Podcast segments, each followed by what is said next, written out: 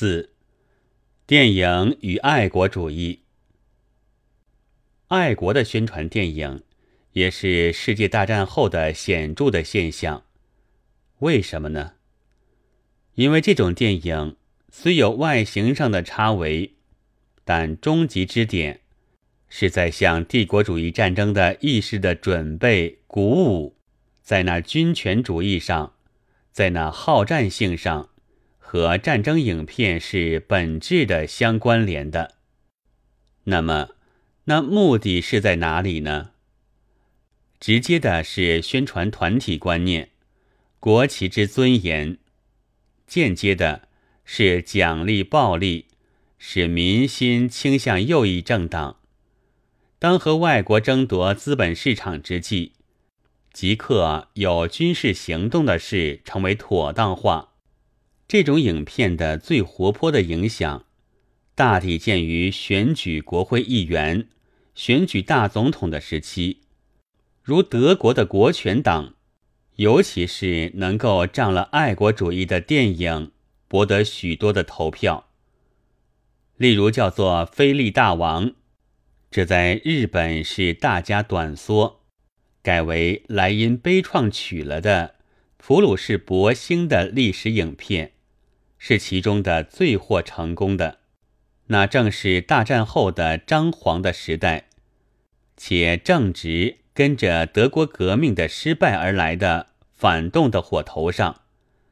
这是有产阶级的巧妙的宣传，穷极饿透了的小市民们，在这影片中看见精锐的菲利大王的进军的行进。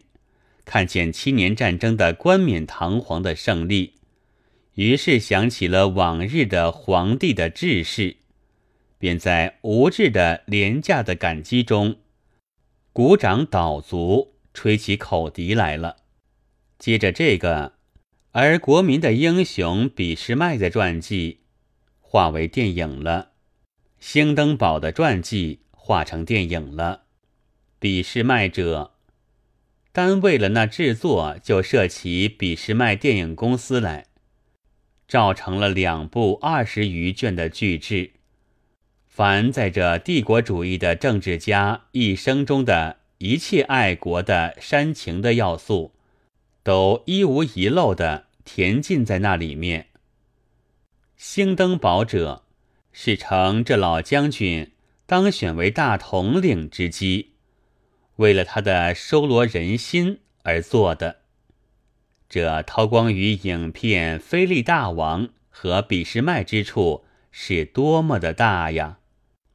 一九二七年春，德意志国权党领袖之一奥古斯德·遐尔书店的事实上的所有者福甘培克，成德国大公司之一乌发公司的财政危机。买进了那股票的过半，做了乌发公司总经理的交易了。于是德国的电影事业和那影响力便全捏在国权党的手里。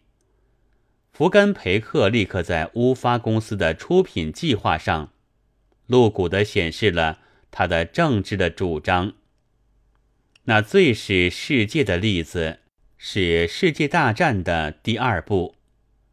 对于这，社会民主党的内阁便即刻取了牵制的手段，就是使德意志银行来对抗福甘培克，投资于乌发公司。为了使德国的独占的大电影公司不成为国权党宣传机关，这是不得已的方法。世界大战已有删节的片子。少介于日本。译者案，在上海去年也大演了一通。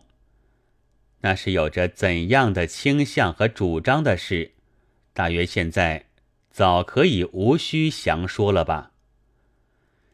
在表面上所标榜的世界大战，是将一九一四年至一九一七年的战争中所设的各国的照片。大抵是德国凭了纯粹的历史的客观而编辑的留在软片上的记录，而且这比起专一描写本国军队的胜利的勇敢的爱国的亚美利加式电影来，也真好像近于写实。然而，注意较深的观察者，却即刻可以看见，从丹南培克之战起，长只将兴登堡将军的胜利。重复的映出了好几回，而且和写着在战时屡救祖国的将军，当和平时也作为大总统而尽力于祖国等语的字幕一同，这电影也就完结了。